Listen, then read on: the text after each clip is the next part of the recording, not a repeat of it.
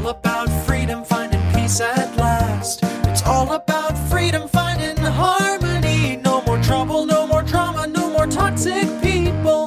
Ready to run, ready to fly to my destiny. It's all about freedom. Bonjour et bienvenue dans l'émission Détox Parents Toxiques pour une liberté non négociable. Je suis votre hôte Nadia Chirel, coach de destinée. Ma mission de vie Accompagner les femmes à se libérer de l'emprise des parents toxiques et à guérir de leur traumatisme d'enfance pour découvrir leur véritable identité et entrer dans leur destinée. Je suis ravie de vous accueillir dans l'épisode 52, le conditionnement, l'arme fatale du parent toxique. On ne peut pas parler de parent toxique sans parler de conditionnement. L'un ne va pas sans l'autre. Je le rappelle régulièrement au fil des épisodes en précisant que pour la plupart d'entre nous, en tant qu'enfants de parents toxiques, le travail de conditionnement a commencé très tôt et pour certains dès les premières minutes de leur vie. Le but étant d'étouffer le plus tôt possible la véritable personnalité de l'enfant avant qu'elle ne se révèle et de la remplacer par une toute autre personnalité généralement diamétralement opposée à la véritable.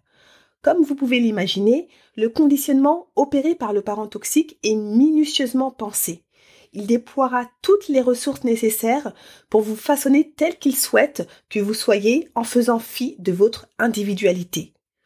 En vous conditionnant, ce n'est pas une personne à part entière qu'il voit, mais bien une chose malléable qu'il peut manier comme bon lui semble. Vous êtes sa propriété, du moins c'est ce qu'il croit, et il mettra tout en œuvre afin que vous intégriez au plus profond de vous, dans votre esprit, âme et corps, cette croyance diabolique. Et ça marche. Ça marche tellement fort qu'à moins d'avoir euh, eu ce fameux déclic ou électrochoc qui fera sauter presque tous les verrous, vous continuerez d'avancer malgré vous dans la vie en acceptant l'inacceptable, autrement dit, en finissant, en raison du conditionnement, par faire de l'inacceptable la norme. Au final, sans que vous en ayez conscience, la résignation s'installe et devient sournoisement votre style de vie. Le conditionnement a été tel que généralement, même si vous souffrez, difficile d'imaginer un autre schéma de vie ou de pensée que celui que vous avez toujours connu au sein de la famille toxique, alors vous baissez les bras, jusqu'au fameux déclic. Cette résignation due au conditionnement est connue en psychologie sous le terme d'impuissance apprise. Qu'est-ce qu'exactement l'impuissance apprise? Comment se manifeste-t-elle? Comment la reconnaît-on? Quelles en sont les conséquences? C'est ce que nous allons voir dans cet épisode, c'est parti.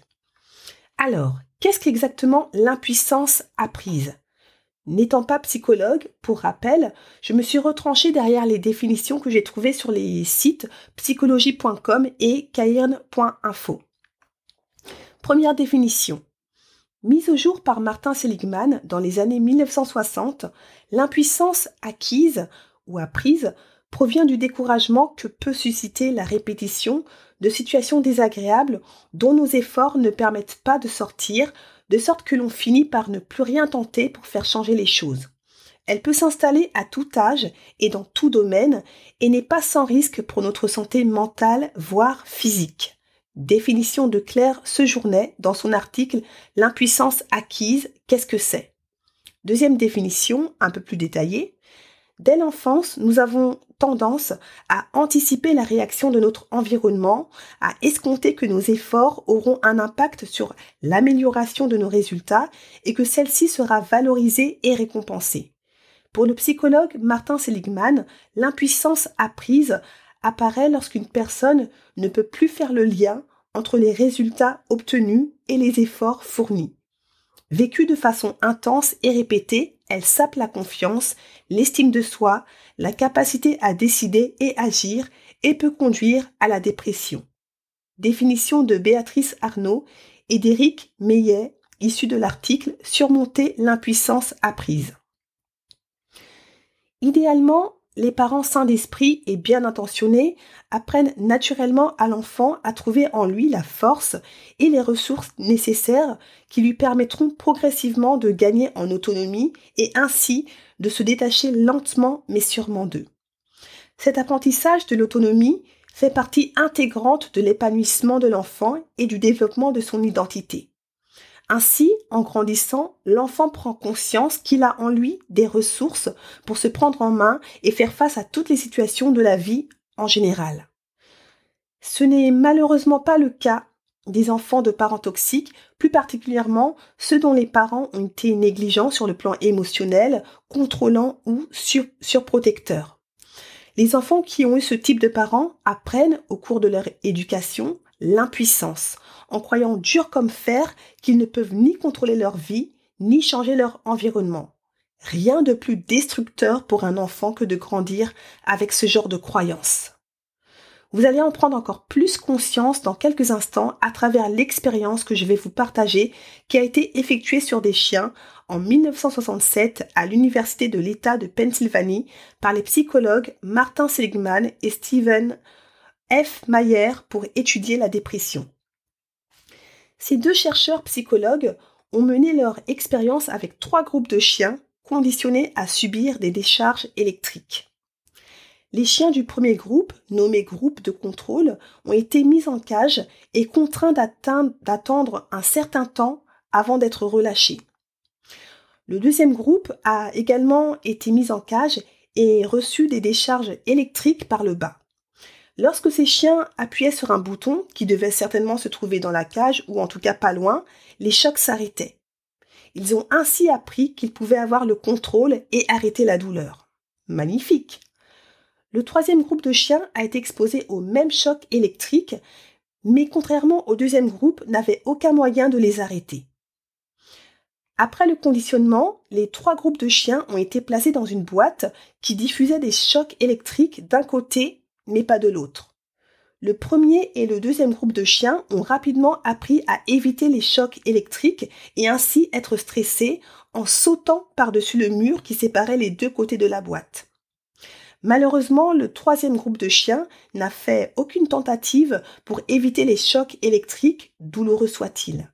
Ils avaient en fait développé l'attente cognitive qu'ils ne pouvaient pas éviter la douleur alors qu'il suffisait juste d'un petit saut pour se retrouver de l'autre côté de la boîte et ainsi mettre fin au supplice.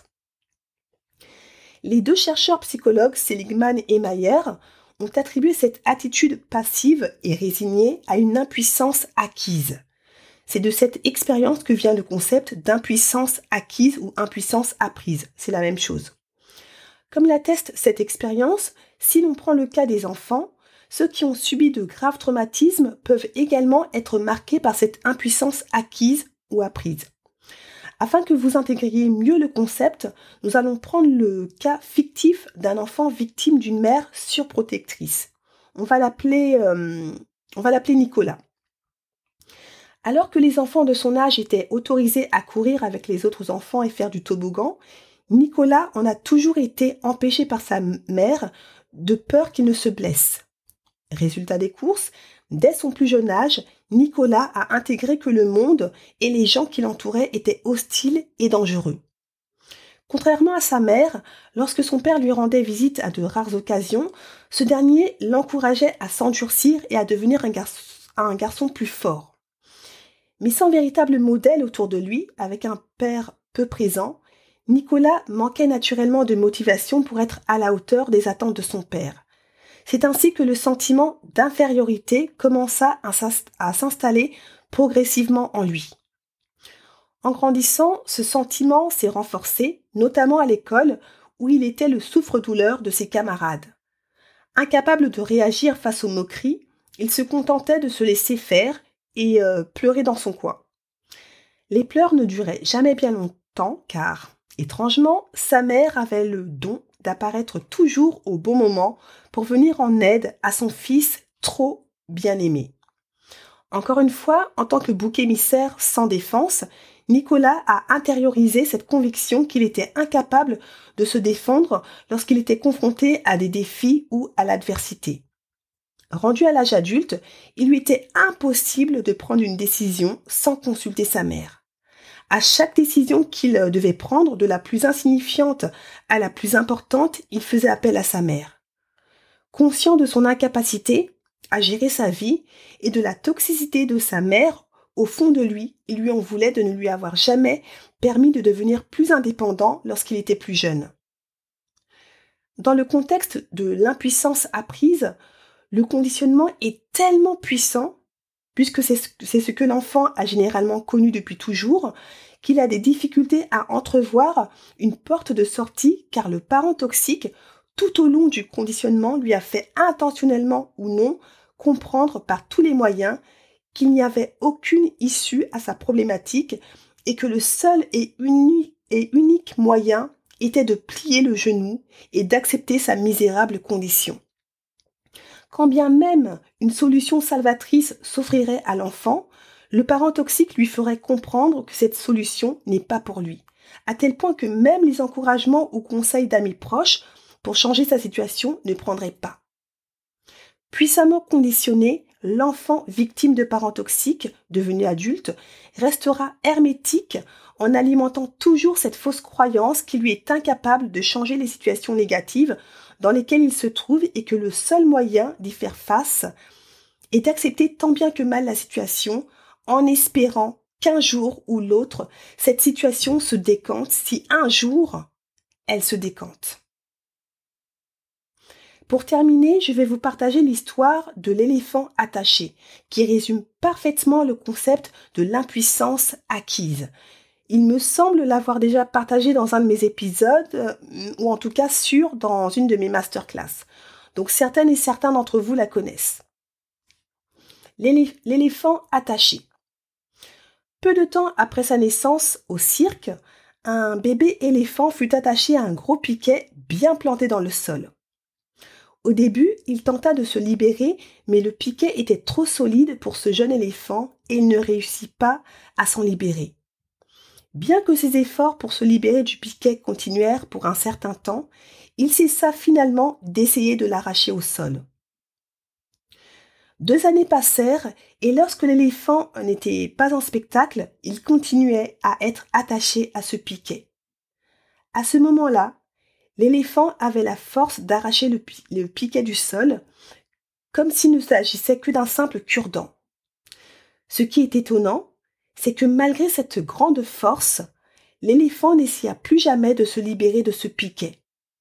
La perception développée dans sa jeunesse est restée avec lui et l'a empêché d'agir. Je vous laisse tranquillement méditer là-dessus. Cette émission touche à sa fin. J'espère que cet épisode vous a apporté de la valeur et vous a motivé si vous vous êtes senti concerné à travailler sur vous pour mettre fin à cette fichue impuissance apprise qui gâche littéralement la vie et qui s'immisce partout, que ce soit au niveau de l'estime de soi, de l'autosabotage, de la procrastination, de la dépression et autres. Je vous rassure, en tant qu'enfant de parents toxiques, avant de traiter nos blessures, on connaît tous et toute cette phase de manière plus ou moins subtile d'impuissance apprise en raison du conditionnement diabolique du parent toxique. C'est la raison pour laquelle on met généralement des années, voire des décennies à ouvrir les yeux et poser ensuite des actions pour retrouver sa liberté. Malheureusement, il y en a beaucoup qui ouvrent les yeux et qui restent malgré tout dans la résignation sans soupçonner l'existence d'options ou sans vouloir explorer toutes les possibilités qui leur permettraient de mettre fin à toute cette toxicité ambiante et prendre enfin leur envol. Ne faites pas partie de cette catégorie. Avant que l'on se quitte, je vous partage le témoignage de Géraldine, une auditrice et abonnée qui m'a envoyé un message sur Instagram. Coucou, je viens de découvrir ton podcast et j'adore. Merci pour tes partages. Je suis évidemment concernée et t'écouter est très apaisant et instructif. Encore une fois, merci beaucoup Géraldine pour ton super message. Ça me fait toujours autant plaisir d'en recevoir et ça me donne vraiment de la force pour creuser encore plus le sujet à travers mon podcast et surtout mon programme de coaching Détox Parentoxique pour vous offrir toujours plus d'excellence. Merci encore. Si vous pensez que cet épisode peut encourager quelques-uns, N'hésitez pas à le partager et à laisser un 5 étoiles sur Apple Podcast ou Spotify pour gagner toujours plus en visibilité auprès des personnes victimes de parents toxiques. Les votes sur Spotify ont encore euh, augmenté cette semaine, donc merci beaucoup. Merci pour toutes les personnes qui ont pris le temps de voter. Je vous remercie à nouveau pour votre fidélité et vos retours ultra encourageants. En attendant, on continue le combat, on ne lâche rien. Je ne répéterai jamais assez, plus on sera nombreuses et nombreux à lever le tabou des parents toxiques, moins ils auront d'emprise. Je vous dis à bientôt et vous souhaite une bonne cure de détox parent toxique pour une liberté non négociable. Ciao